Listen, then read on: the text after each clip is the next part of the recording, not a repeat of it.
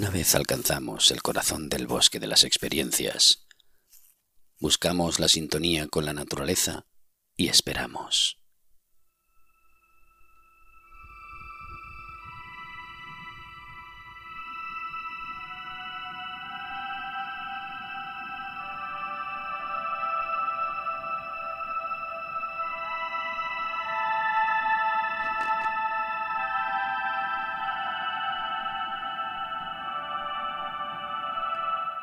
Cuando se produce la conjunción, la tierra se abre, mostrándonos sus entrañas, y entre ellas el círculo.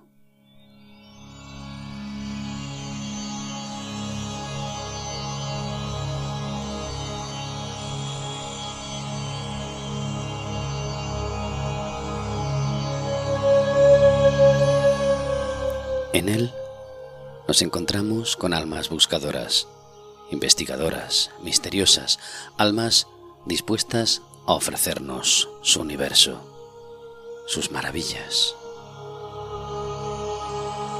Aquí, en el experimento.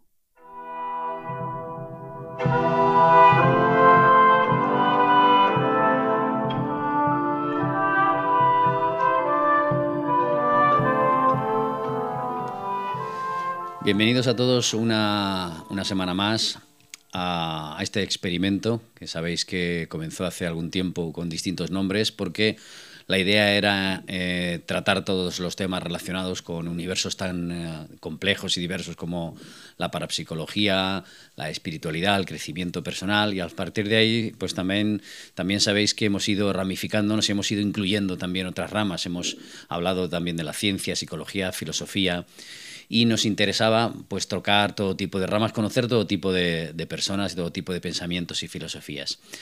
Y eh, como suele ocurrir, pues eh, em, nos pusimos en contacto, conocimos a la persona con la que vamos a hablar hoy para que nos eh, trate un tema que, pues bueno, tiene sus ciertas controversias, sobre todo pues en una sociedad que, que a veces no tiene muy claro ciertas cosas, pero sin embargo ellos, y mucha gente como ellos, se han puesto en marcha y paso a paso van avanzando, van abriendo la mente, van abriendo las almas de las personas, de aquellos que les interesa. Estoy hablando de, mm, una asociación que preside por este momento, por este año, durante este año, la persona que tenemos al otro lado del teléfono. Es, él es Abufran. ¿Qué tal, Abufran? ¿Cómo estás?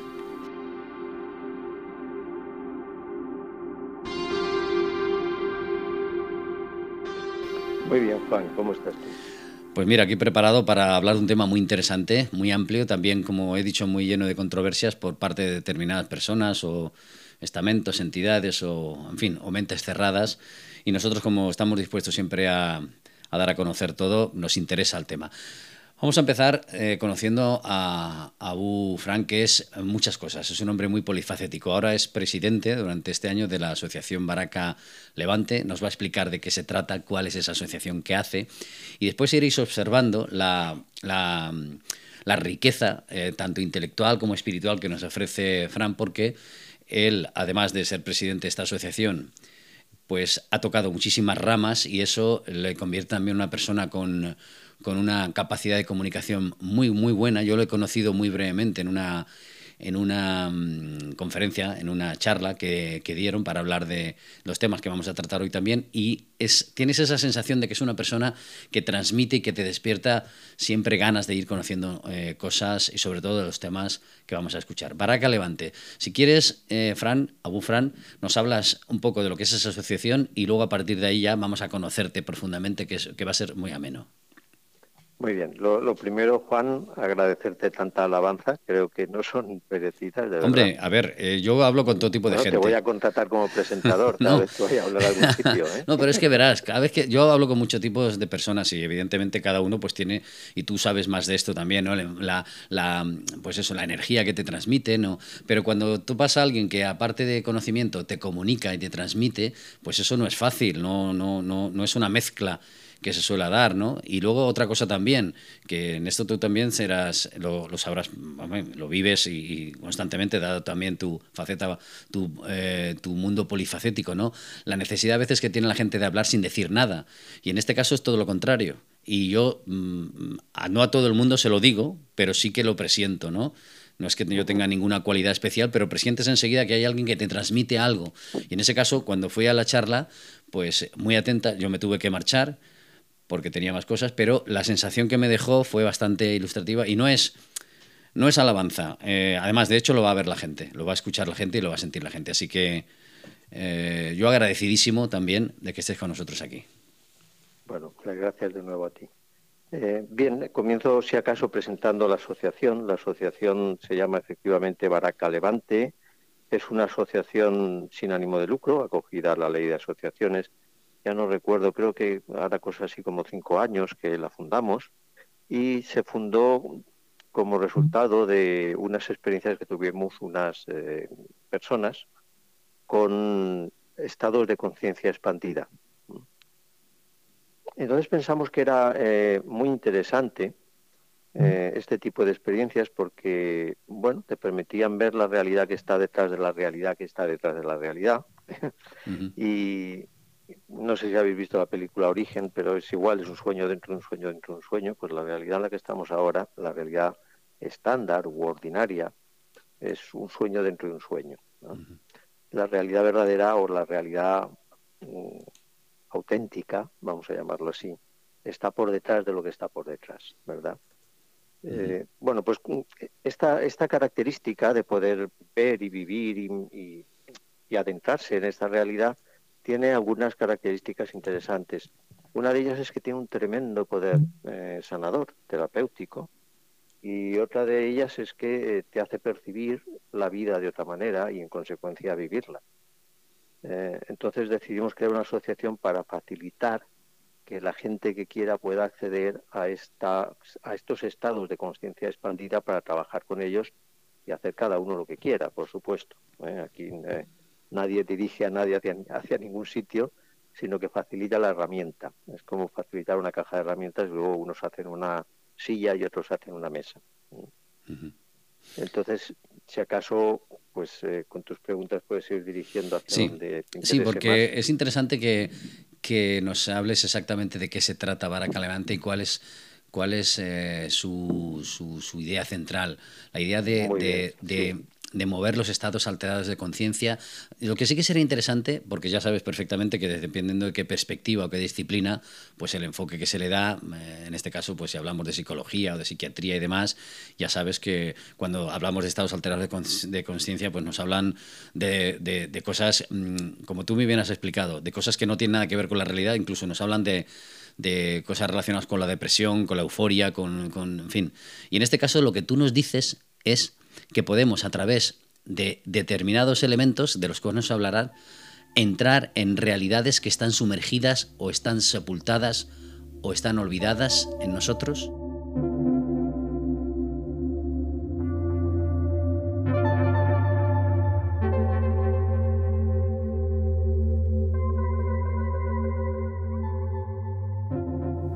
Sí, eh, lo primero que quería hacerte es eh, modificar eh, un término que has utilizado, no son estados alterados. Estados alterados son los que uno tiene cuando está alterado, está fuera de sí. Son estados expandidos. Expandidos, porque perfecto. Uno es consciente de más cosas de las que es cuando tiene un estado ordinario. Muy bien.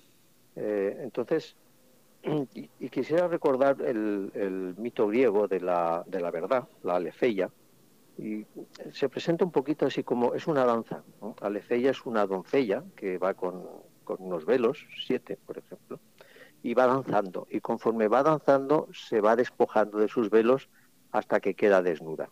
Cuando queda desnuda, tenemos la verdad desnuda. Bueno, pues esa verdad desnuda es a la que se accede con los estados expandidos de conciencia, mientras que en los estados ordinarios de conciencia eh, la realidad permanece velada. ¿no? ¿no? se ve, porque los velos impiden ver cuál es la verdadera realidad. Yo podría poner algún ejemplo muy tonto, que supongo que a estas alturas ya no será ningún secreto para nadie.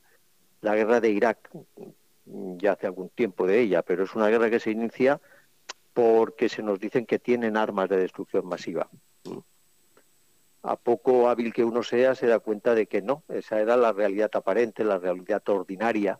Excavando detrás de este velo vemos otra realidad. Parece que se inicia por algún tipo de negocio que había detrás por una cuestión económica, no sé qué, pero no acabamos tampoco, hubo un negocio muy grande con, la, con las empresas que se adjudicaron la reconstrucción de Irak o incluso las que se adjudicaron la, eh, la seguridad de Irak, que fueron adjudicaciones privadas, pero esto también parece que aún queda algún velo para descubrir, ¿no? Entonces eh, le podemos quitar otro velo y vemos que, que bueno, que Hussein, eh, el, que gobernaba entonces en Irak, si no recuerdo mal, pues se había comprometido a vender petróleo a Rusia a cambio de rublos.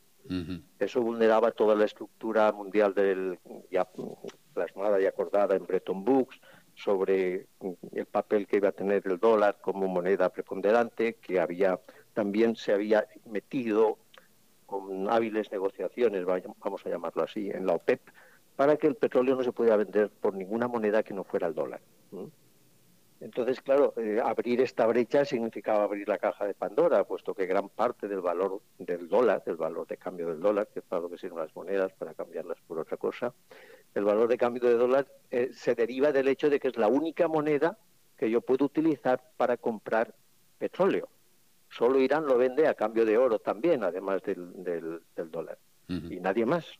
Entonces este hombre se atrevió a hacerlo y inmediatamente se descubrió que había armas de destrucción masiva que luego nadie encontró y que el gobierno de Estados Unidos acabó por admitir que se había equivocado.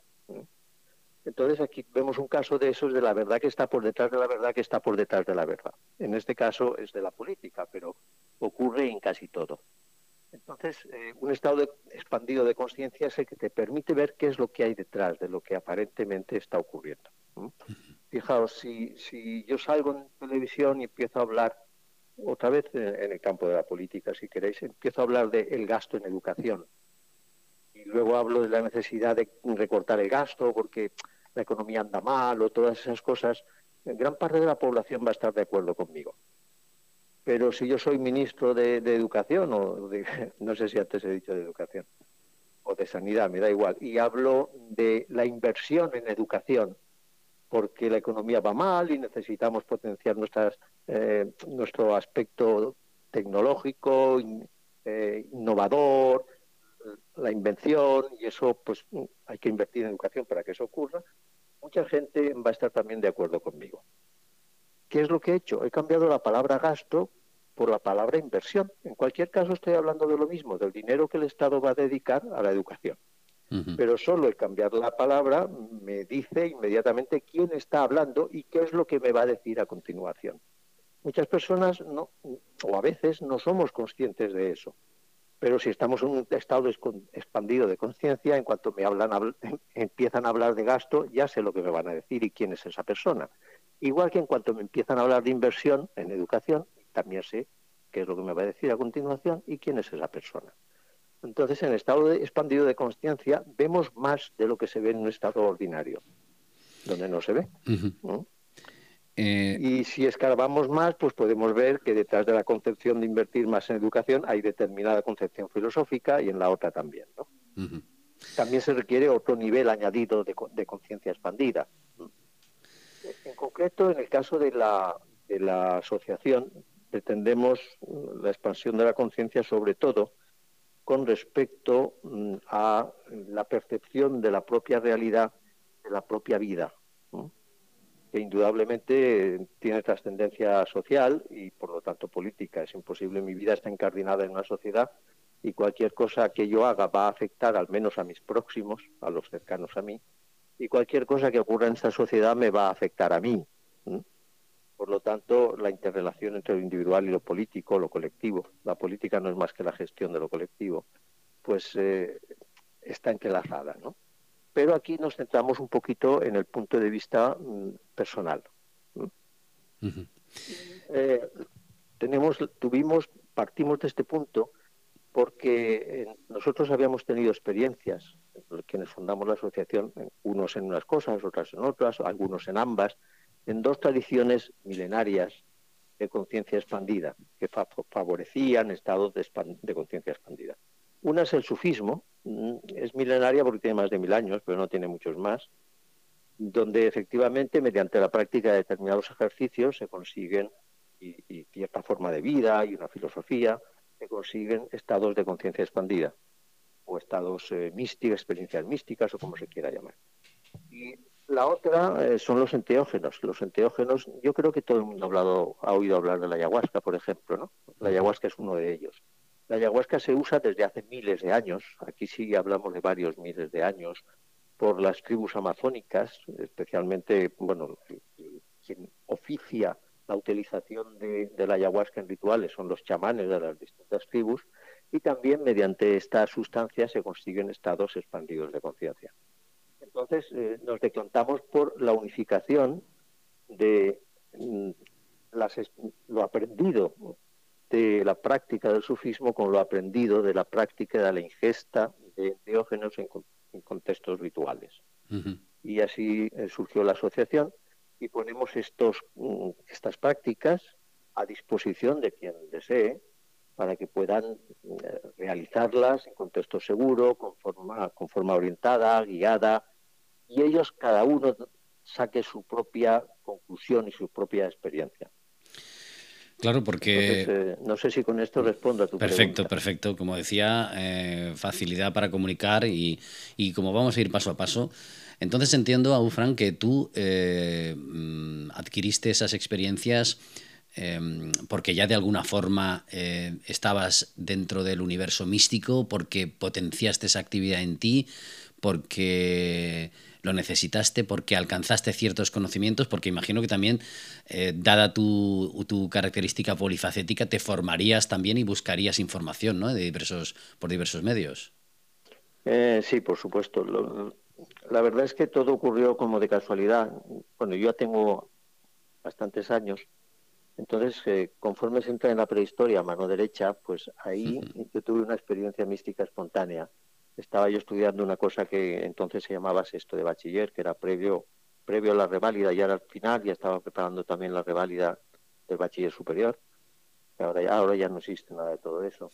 Y en, una de mis sesiones de estudio tuve una experiencia, eh, una experiencia mística, lo que se llama desde hace siglos experiencia mística.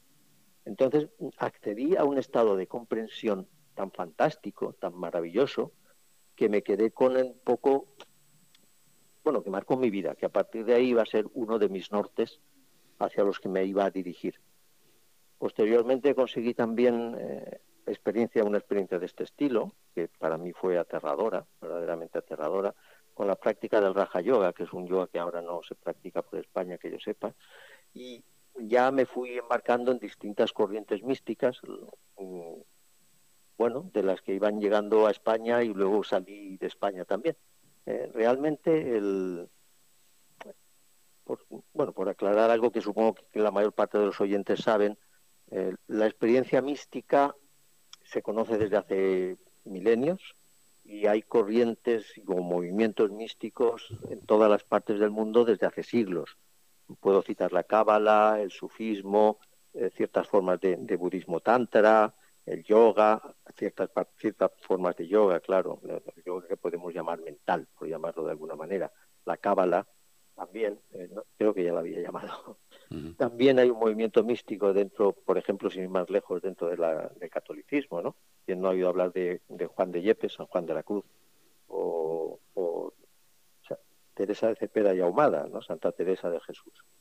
Lo que pasa es que, claro, el problema de la mística que proporciona técnicas y formas de, ver las cosas que te llevan directamente a esa experiencia de unidad con el todo o de contacto directo con Dios, como se diría en el lenguaje eh, católico, eh, es algo así como bastante molesto para todas aquellas religiones que tienen un clero que vive de esto, que vive de mediar entre Dios y el ser humano. Porque si tenemos un mediador y tú contactas directamente con la divinidad, pues el mediador empieza a resultar superfluo. Y eso le sienta mal eh, a, ese clero. Y por lo tanto, bueno, toleran la mística cuando no tiene más remedio, la persiguen de la forma más sutil que pueden y a veces sin ninguna sutileza. Con, en algún país musulmán, cuyo nombre no voy a decir para no tener conflictos innecesarios, ser sufí está penado con la cárcel. ¿eh? Y, el sufismo se, dice que es el misticismo musulmán, ¿no? Bueno, pues pues no, o del Islam, no parece ser así, puesto que países muy ortodoxos en cuanto al Islam se refiere, hasta el punto que no te dejan hacer turismo.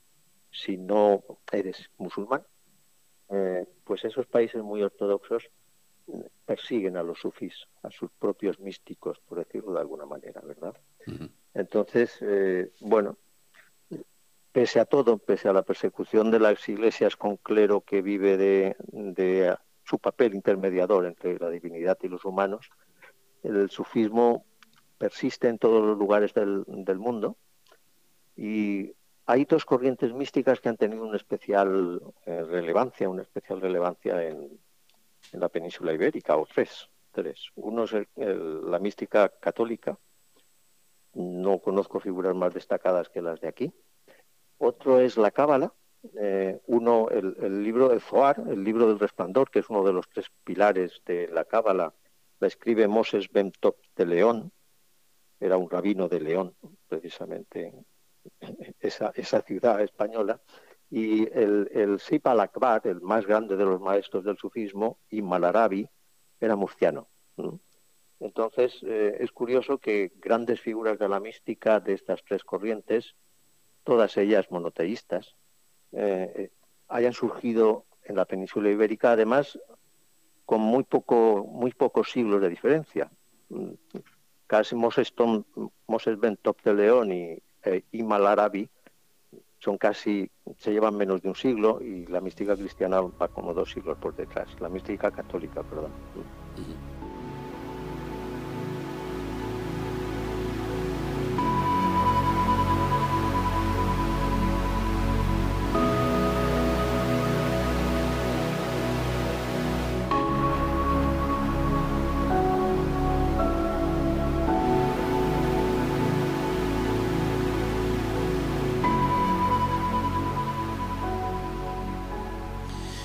Centrándonos, eh, Fran, Abu Fran, te llamo Fran, Abu Fran en este caso, ¿no? Eh, como, gustes. Eh, por Fran atiendo también. Centrándonos por muchos nombres. En, en, el, en, la, parte práctica de, de, lo que es la búsqueda de esa expansión de, de la conciencia, vamos a centrarnos, si te parece, en, en, el individuo, ¿no? en lo que nos has dicho al principio, porque luego nos has comentado que evidentemente aquí la experiencia es personal y que cada cual se cae sus propias conclusiones. Em, para que entendamos, eh, eh, luego si quieres entraremos en la parte ya más mística o, filosófica del tema, pero en principio imaginemos una persona, eh, cualquier persona que, sienta la necesidad o la curiosidad de introducirse dentro de, del mundo que ofrecéis o, de, o de, las, de la posibilidad de encontrar la realidad dentro de, la realidad, de la realidad y demás en, en Barraca Levante. ¿Qué tiene que hacer? Es decir, se dirige a vosotros, vosotros tomáis contacto con él, le hacéis una entrevista, valoráis y le preguntáis cómo, cómo funciona esto. Bien, eh, hay una tradición, eh, porque quiero explicar que Baraca Levante no es la única forma y a lo mejor no es la más adecuada para todo el mundo. Eh, hay, hay una tradición también milenaria y es el uso de determinadas sustancias para facilitar la, la adquisición o la vivencia de estas experiencias de eh, conciencia expandida. Entonces, eh, el uso de estas sustancias que se llaman enteógenos se puede combinar perfectamente con la práctica mística de cualquier tradición o de muchas de las tradiciones místicas, tanto occidentales como orientales. Y eso es lo que hacemos aquí. ¿eh? Entonces, ¿qué es lo que tiene que hacer? Pues si de verdad quiere acceder a una de estas experiencias o tener experiencias de conciencia expandida o expandir su conciencia, pues no tiene más que ponerse en contacto con nosotros a través de nuestra web o por teléfono o por WhatsApp o por Telegram y nosotros le respondemos. Nos dice, nos dice qué es lo que pretende y, bueno, nosotros le decimos lo que podemos hacer.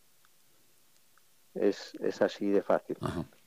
Pero eh, quiero decir, cualquier persona puede ir en cualquier situación mental, por decirlo así. Es decir, eh, porque claro, en la sociedad en la que vivimos, que parece que cada vez más eh, queremos las soluciones rápidas y proliferan más estados más depresivos y más ansiosos que otra cosa, cualquier persona se puede plantear esto o necesita pasar un determinado filtro. Bueno, hay, hay otro uso, ahora que hablas de eso, otro uso de los enteógenos, aparte de la adquisición de estados de conciencia expandida, y es un uso terapéutico. ¿eh? Los enteógenos son excelentes antidepresivos, excelentes ansiolíticos, son los mejores tratamientos que se conocen a fecha de hoy para el estrés postraumático, hasta el extremo de que son los eh, el tratamiento de elección en el ejército norteamericano para el estrés postraumático de combate. Entonces, también tienen una función terapéutica y también la gente puede acercarse a ellos por motivos terapéuticos, en cuyo caso, por supuesto, ha de estar asistido por alguien que le acompañe en este proceso. Eh, ¿Hay que pasar algún filtro? Por supuesto. ¿Son adecuados para todo el mundo? Pues parece ser que no. No son adecuados para algunas personas que poseen determinados trastornos eh, psicológicos o físicos. Por ejemplo, un, enfermo cardíaco pues puede, puede poner en riesgo su integridad, pero porque se va a someter a una emoción intensa, no, no porque lo que vaya a hacer sea arriesgado en sí mismo. esa, esa situación, ese riesgo, lo puede correr igualmente en un partido de fútbol si juega a su equipo un partido muy importante. Entonces, en el momento de marcar gol o no marcar, le puede dar un ataque al corazón. ¿eh? Entonces, eh, una persona con una enfermedad grave de corazón, pues no lo tendría aconsejado. También eh, con las personas que tienen psicosis o antecedentes de psicosis familiar. También con las personas con trastorno límite de la personalidad. También con las personas con paranoia. Y bueno, pues entonces hay que pasar un filtro previo, por supuesto. No estar diagnosticado de ninguna de estas cosas y pasar una entrevista con personal cualificado para ver si no hay ningún problema. Los requisitos van a ser distintos según lo que pretenda. Hay cosas que exigen un estado de salud más, más claro o, menos, no sé, que es más exigente con la salud de las personas que otros, sin, ir más allá.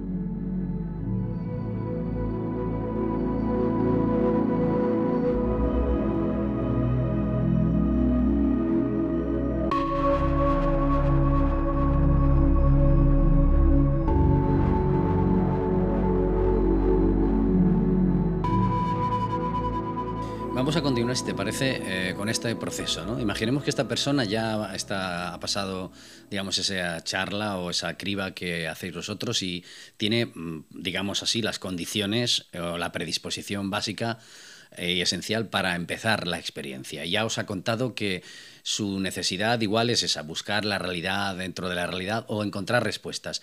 ¿Qué pasa aquí entonces? ¿Qué se produce? ¿Le, le, asignáis un tipo de proceso personal que va a ir superando?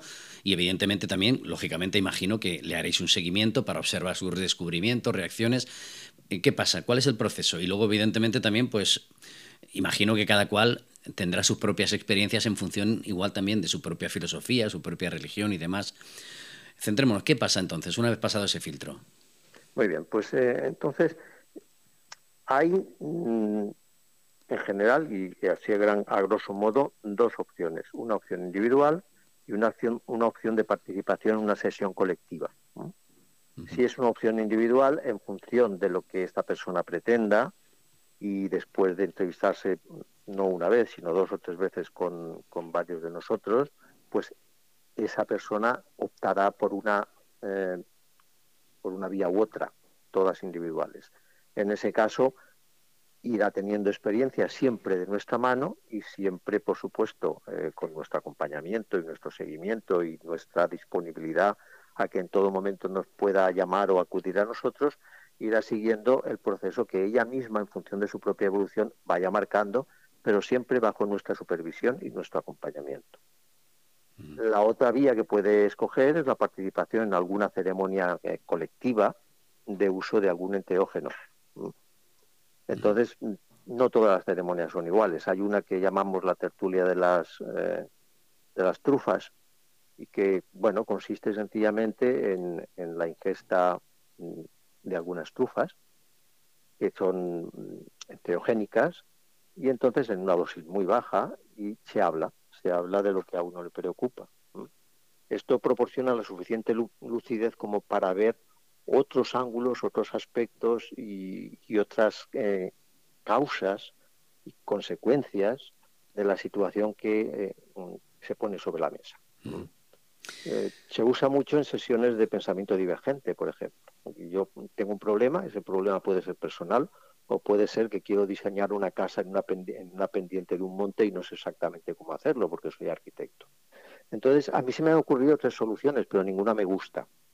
Pues en una sesión de esto, si me pueden ocurrir dos más, ya tengo cinco opciones. Eh, quiero recordar, por ejemplo, que Steve Jobs, eh, a su equipo de diseñadores en Apple, en Apple los reunía en un hotel un fin de semana y les daba LSD a cada uno de ellos y se ponían a diseñar un objeto, un, producto nuevo o un nuevo sistema, una nueva variante del sistema operativo.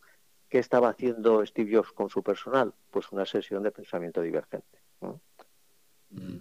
El LSD no es el único enteógeno, hay bastantes más. Y el LSD es ilegal, pero hay otros muchos que no lo son. ¿eh? Entonces, pues eso es una, una, opción, pero puede ser que tú no quieras mm, eso, no quieras encontrar más soluciones o ver las cosas desde el punto de vista de, pues de tu hermano. A lo mejor no acabas de entender por qué tu hermano defiende eso y con esto puedes ver desde el punto de vista de tu hermano cómo es, cómo es el problema, ¿no? Eh, puede ser también que quieras ver dentro de ti, que no acabas de entender por qué has hecho esto, o, yo qué sé, puedes decir, ¿cómo me casé yo con esta persona? Bueno, pues eh, con esto lo vas a descubrir. Esto es un tipo, por ejemplo, de sesión muy reducida. A lo mejor son cuatro personas, cinco, tres, eh, pocas personas. Y es breve, dura, bueno, de dos a cuatro horas como mucho, depende de las ganas de hablar que, las personas tengan. ¿Y requiere un seguimiento? Pues sí, en la medida en que luego a las personas se les ocurre alguna opción más y quieren comentarla con, contigo, conmigo o con quien esté eh, dirigiendo esa sesión. A veces no hace falta, ya se van con sus cinco opciones ante el problema que tienen, que antes solo tenían tres, y ya en su casa eligen de las cinco cuál. Eh, Pueden optar por otro tipo de sesión, más colectiva y más larga y más profunda para trabajar algún tema más difícil de trabajar, como por ejemplo este, el estrés postraumático. Lo que sé, si alguien ha sido, que es un caso desgraciadamente muy frecuente, pues víctima de malos tratos, o víctima de una violación. Pues ahí se requiere no una charla de cuatro horas o de tres horas o de dos, sino un largo proceso de revivencia y reelaboración de lo ocurrido, que además tiene que ser mucho más personal, sin diálogo, pues a lo mejor de seis, ocho o diez horas. Y después al día siguiente, con calma, reelaborar lo que uno ha vivido y auxiliarse de personas con experiencia para poder interpretar lo que uno mismo ha visto porque los enteógenos nos hablan con el lenguaje onírico. Lo que hacen es que la barrera esta que tenemos entre el consciente y el inconsciente, que se llama el superego, pues algo así como que se adormece un poco, estoy hablando metafóricamente, y deja pasar contenidos inconscientes. Claro, el inconsciente cómo nos habla? Pues con el lenguaje de los sueños. Y los sueños los entendemos siempre, pues muchas veces sí, pero otras veces sin la ayuda de alguien que sepa moverse por ahí, con ese simbolismo, pues no esa, esa aportación y esa, ese tocar mediante simples preguntas que nosotros nunca contestamos, las contesta siempre la persona en cuestión, con ciertas preguntas sobre las vivencias, cuál es el tema clave, lo que esa persona ha visto, les lleva a descubrir cuál es la raíz de su problema, en este caso del, estrés postraumático que arrastran. Esas son sesiones más largas ¿eh? y, por lo tanto la ingesta es mayor y suele ser de otras sustancias, no, son, no es de trufas. Una vez eh, la persona ya empieza a realizar ese proceso personal en el que vosotros, como nos has comentado, pues le hacéis un seguimiento, Em, imagino que también diseñaréis un camino específico a seguir en función también de lo que busque, como nos has dicho, la persona interesada y su propia evolución. ¿El proceso físico cuál es? Porque claro, no sé si todo el mundo al entrar dentro de ese propio universo em, a la hora de tomar estos enteógenos y demás, pues imagino que habrá reacciones físicas a las que también se avisará y igual todas las personas no están preparadas. Eh, nosotros no diseñamos ningún, ningún proceso, ningún camino a seguir. Cada persona lo diseña por sí mismo cuando descubre o comienza a vislumbrar qué es lo que le ocurre. Es una, eh, te vuelvo a decir, nosotros no, no tenemos el poder. Eh, las sustancias que, que se toman tampoco tienen el poder.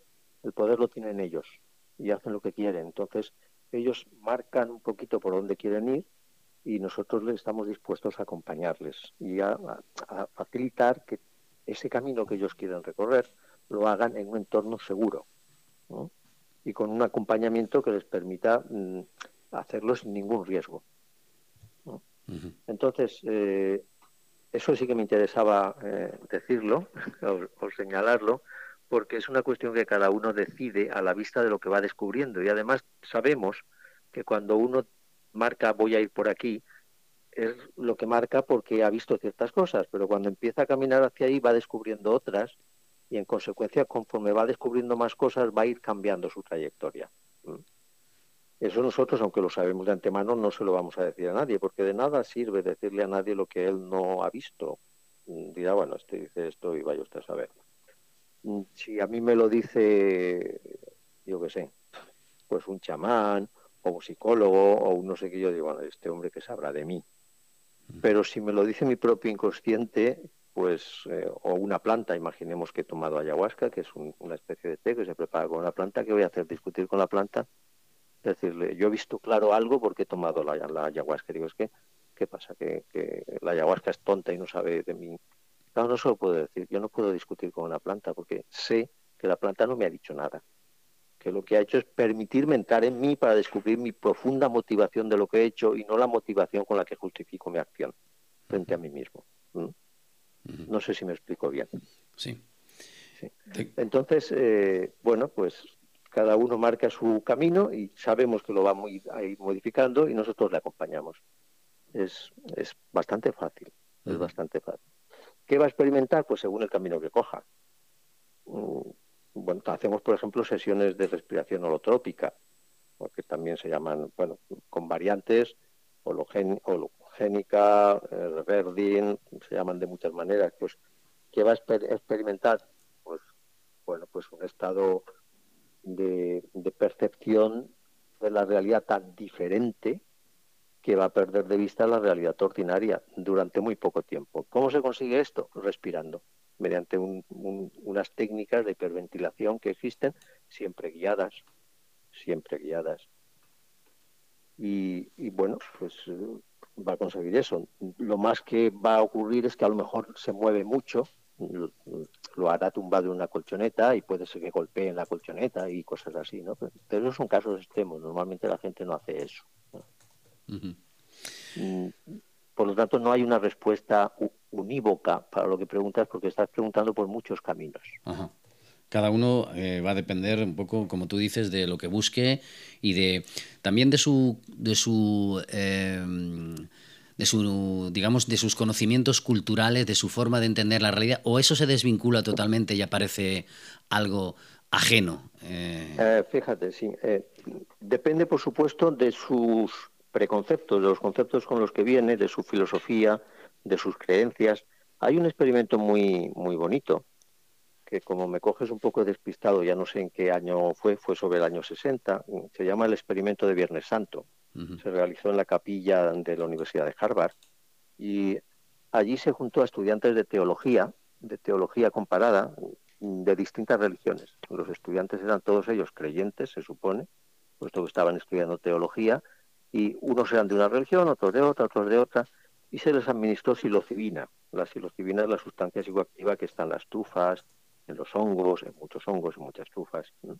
Entonces se les administró psilocibina pura, directamente, obtenida mediante síntesis, bueno, no sé si mediante síntesis o mediante extracción. Y la gran mayoría, creo que menos uno, tuvieron todos una experiencia mística, pero cada uno tuvo una experiencia mística que era acorde con sus creencias.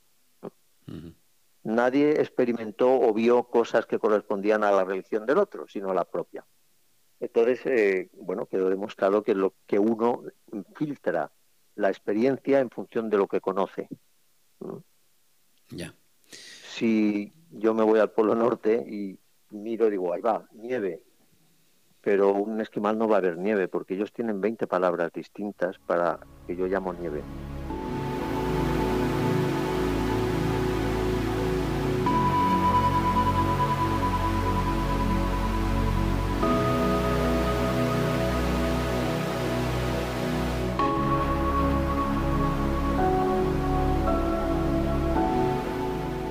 Para ellos son 20 cosas distintas.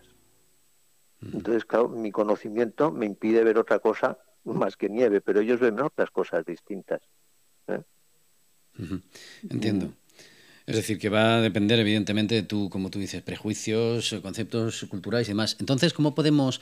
Eso tiene algo que ver también que con... Eh, eh, a ver, ¿Cómo podemos diferenciar que eso que vemos o eso que experimentamos no está relacionado directamente con nuestras fantasías propias también o nuestra necesidad de crear lo que no existe y entonces ah, lo vemos y le damos, eh, le damos eh, credibilidad y decimos o sentimos que es cierto? ¿Cómo podemos separarlo eso? ¿O es algo neutro que va a depender de, nuestra experiencia y si está guiada también por vosotros?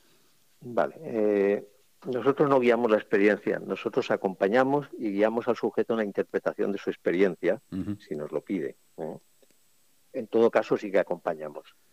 Entonces, eh, fíjate, ayer, ayer estuve viendo una entrevista, una de las últimas entrevistas que han hecho eh, ya, después, de, ya con la pandemia y todo, a, Enrique Mujica, que fue presidente de Uruguay.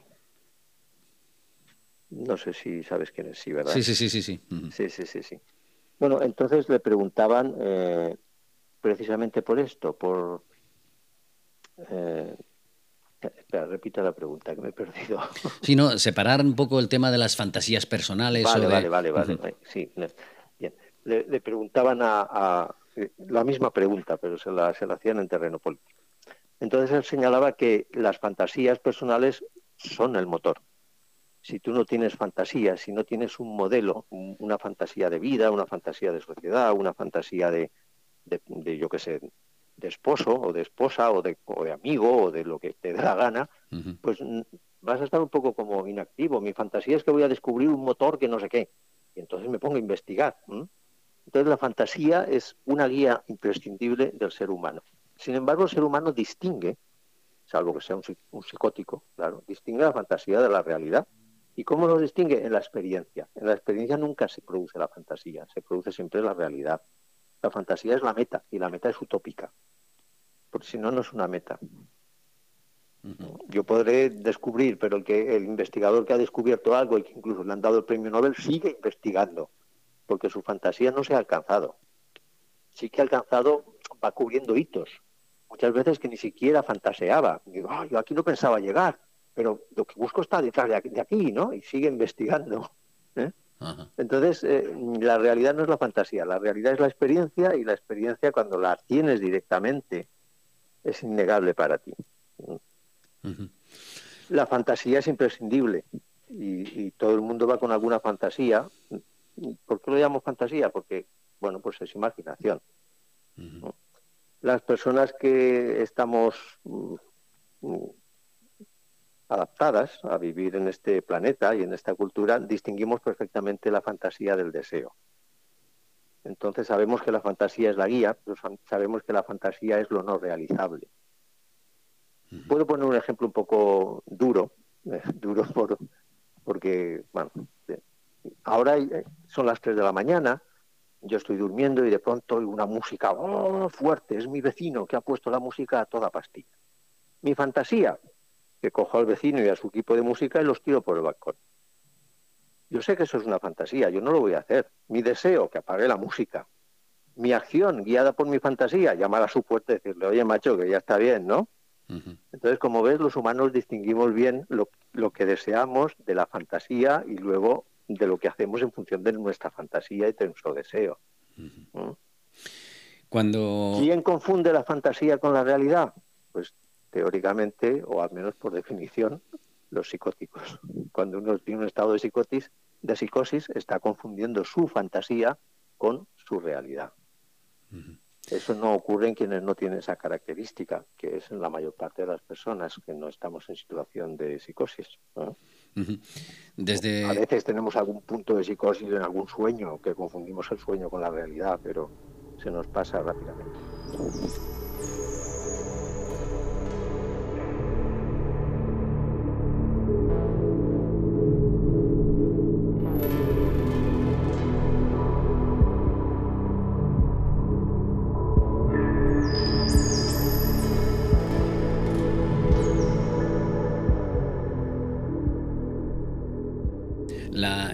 Como tú bien nos has comentado, eh, que puede ser terapéutica y o, mm, no sé si se mezclarán en este sentido, ya nos lo explicas tú, eh, el hecho de que se puedan producir visiones místicas o contactos con determinadas entidades o relaciones o, en, o, seres espirituales, ¿eso también forma parte de algo que está en nosotros o, a través de ese tipo de, de experiencias se abre una conexión con algo que es ajeno a nosotros, que está fuera? Vale. Eh, nadie va a tener una experiencia mística si tiene un problema psicológico grave, acuciante, porque eso va a ser lo que salga en las sesiones. ¿eh? El inconsciente no se deja guiar por ti, tú muchas veces te dejas guiar por tu inconsciente y no sabes por qué hacer las cosas, pero el inconsciente, al inconsciente difícilmente se le dan órdenes. Entonces tú vendrás eh, a, a la sesión por lo que sea, pero si tienes un problema psicológico fuerte, por ejemplo, estás sufriendo en ese momento una separación traumática de tu pareja, si es que tenías una pareja, pues por ejemplo, una pareja y tenías hijos y ahora es una separación con bronca y con no sé qué, y eso acaba de ocurrir, pues yo te aseguro que es eso lo que va a salir. Y no vas a tener ninguna experiencia mística. Ya. Pongo el caso un poco extremo, pero entonces la experiencia mística se tiene cuando esos problemas así más acuciantes, esos, contenidos inconscientes con tanta energía ya eh, no están. Porque son conscientes, porque la energía se ha disipado, porque ese miedo ya no existe, porque ese trauma ya lo vemos como algo que ya pasó y que ya no afecta a nuestra vida, yo qué sé, por lo que, por lo que quieras. Ahí ya estamos en condiciones de tener una experiencia mística. Que no va a ocurrir si nosotros no nos ponemos en disposición de que ocurra. Entonces, si nos ponemos en disposición de que ocurra y ocurre, ¿con qué nos ponemos en contacto? Pues según la religión de quien te lo interprete, pero mm, la palabra que podemos utilizar es con la divinidad. En un contexto así como el nuestro, eh, aquí en la España occidental, pues en contacto entramos en contacto directo con la divinidad. Para darnos cuenta de qué? Pues de que no somos distintos de ella ni ella de nosotros. Somos algo así como las gotas de agua de un inmenso océano. Mm. Esto hay que vivirlo, como hay que oler una rosa para saber cómo huele o, comerse una cebolla para saber cuál es su sabor. ¿eh? En modo alguno me lo pueden explicar. Por lo tanto, sí, entras en contacto con la divinidad, pero la divinidad no son otros yoes individuales que van por ahí que son distintos de mí, o un yo individual muy poderoso. Que... No, no es eso. ¿eh? No es nada distinto de mí, ni posiblemente del universo, al menos mi percepción directa de mis experiencias místicas y la de todos los místicos a los que he leído y a los que he visto personalmente, es, esta, es siempre la divinidad es el todo, el Tao, lo absoluto, como quieras llamarlo. Entonces no es nada distinto de mí, no es otro sujeto, no es un, un espíritu que va por ahí con el que puedo hablar y que unos son malignos, otros son benignos, o un extraterrestre, o no, no es nada de todo esto. Ni una bruja, ni un demonio. Esa experiencia mística es una experiencia de unidad con el todo y un poquito de despersonalización, porque te das cuenta, no de la despersonalización patológica de psicología, sino porque te das cuenta de que tú realmente no eres más que una gota de agua en un inmenso océano. Estamos llegando Por al. tanto, bueno, y que además no, no existe sin el océano, porque realmente, bueno, yo me creeré el más importante de todo lo que tú quieras, pero soy algo así como, lo mismo que se puede creer un glóbulo blanco mío. Ah, yo soy único, importante, yo estoy separado y soy independiente y tengo libertad. Digo, sí, sí. ¿eh? Eh, sobre todo si empiezas a pelear en mi contra, ese glóbulo blanco me agrede a mí, se está agrediendo a sí mismo. Y si yo ahora agredo la naturaleza porque la creo distinta de mí, pues me estoy agrediendo a mí mismo. No soy consciente de que yo formo parte de la naturaleza. Entonces, al agredir a la naturaleza, me agredo a mí. El glóbulo blanco que me agrede a mí pensando que no sé qué, pues se agrede él, porque sin mí el glóbulo blanco no va a sobrevivir. Entonces, esa conciencia de unidad es la que se adquiere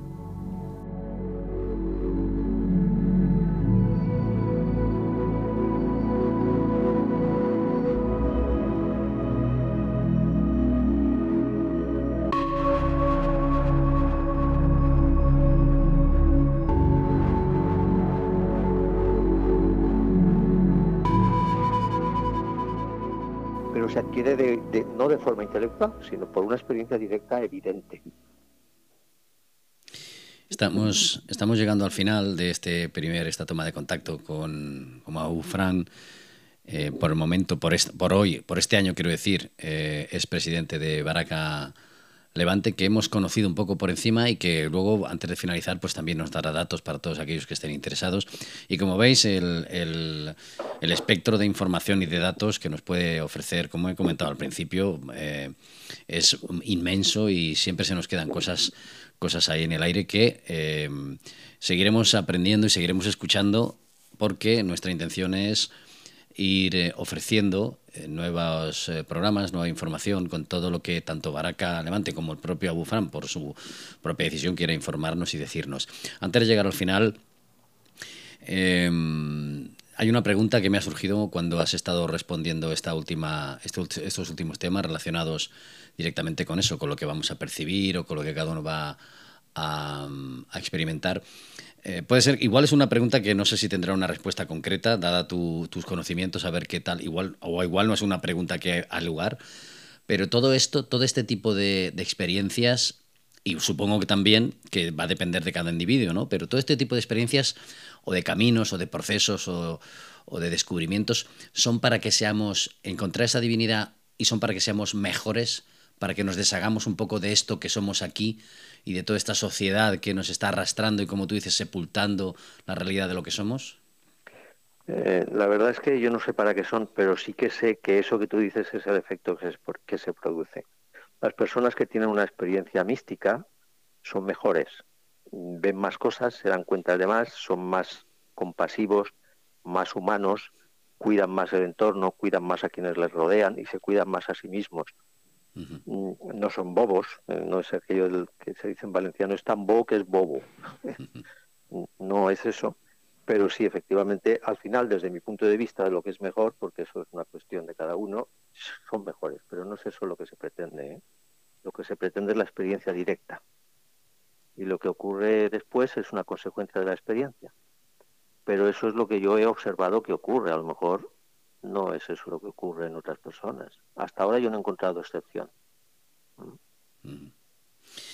Bueno, pues lo dicho, eh, si quieres añadir alguna reflexión final y también darnos los datos para aquellos que estén interesados en saber más de vosotros y, eh, como digo, eh, te emplazo para posteriores programas y posteriores búsquedas, preguntas, que esto es muy amplio, muy amplio, Fran. Aquí hay cosas que se quedan en el tintero y que yo creo que son esenciales que con tus palabras y tus comentarios y conocimientos, pues vaya dándolos a conocer y compartir. Muy bien. Eh, lo primero que quiero decir es que quien desee saber alguna cosa más y considere que es de interés eh, colectivo, que puede serlo, pues puede llamar a la emisora y, preguntar o pedir que se, que se trate ese tema. Y luego, si quiere ponerse en contacto con nosotros, puedo dar un teléfono. Es el 601 713 563. Lo repito, 601-713-563. También nos puede encontrar en nuestra website, nuestra página web, que se llama baracalevante todo junto, Baraca se escribe con B y con K. Entonces, eh, bueno, quedo yo también personalmente a disposición de quien desee telefonear y para lo que quiera preguntar. Perfecto. Y añadir alguna reflexión, si quieres, como punto de partida para, para todos los que a partir de ahora estén interesados también en saber algo más o, o, tener una actitud, eh, aunque ya lo has dejado claro, ¿no? que va a depender evidentemente de cada uno, de que, quiera o que no quiera, pero si, si, quieres darnos algún punto de partida, alguna reflexión para todos aquellos que tengan ciertas dudas. Pues eh, bueno, la reflexión Mira, uno, mi, mi último maestro, que ya murió, eh, que por cierto era general del ejército británico, siempre decía, ustedes no se crean nada de lo que les dicen, y menos si se lo digo yo. Pruébenlo por ustedes mismos. Pues si algo de esto les resulta sugestivo o les gustaría probar, está muy bien que pregunten, está muy bien que lean, tienen pues yo no sé si miles de libros sobre mística y sobre enteógenos en cualquier cultura a la que vayan, o al menos en muchas de las culturas. E investigaciones científicas a montón. En, Internet las encuentran en, la página de PubMed, eh, PVMED, de publicaciones médicas. Eh, hay montones de, publicaciones. Sí está muy bien que uno se informe, pero de verdad, de verdad, de verdad, la única manera de saber cómo, eh, cuál es el sabor de una cebolla o el olor de una rosa es probar. Entonces, como, como nos dijo a nosotros nuestro maestro, eh, no se lo crean, pruébenlo. Pues eh, así queda el mensaje. más adelante, en próximos programas, hablaremos en profundidad de otros temas, enteógenos, como nos ha explicado el propio Fran, y de todo, todo ese universo que rodea esta, esta, este tipo de experiencia y sobre todo también lo que pueda aportar Baraca Levante. Así que muchísimas gracias a Fran por, por, esto, por esta entrada, que como he dicho y como ha quedado claro a todos los oyentes, pues la diversidad, la multiplicidad de, de conocimientos, porque Abu Fran, eh, ya digo que es un trotamundos eh, y, desde sus propias experiencias pues nos, nos, ha ilustrado, yo creo que nos va a ilustrar bastante más todos los caminos que nos hagan entendernos o descubrirnos un poco más. Muchísimas gracias. me gustaría más. Pues así, nos emplazamos para próximos programas. Baraca Levante con Abu Fran, que es el presidente de este año, ¿no? ¿Este año ya, el año siguiente, tenéis elecciones o sigues igual? Todos los años, como, como todas las asociaciones mm, sometidas a la ley española de asociaciones, sí. Mm, anualmente elegimos el presidente, el tesorero, el secretario, todas, el portavoz, todas esas cosas. Pues nada. Entre los socios se celebra una asamblea y se elige. Pues como vamos a, el próximo año esperamos oírte por aquí, ya nos dirás cómo están las cosas y sea cual sean los resultados, seguro que nos ilustrarás. Muchas gracias, Gracias a ti, Juan.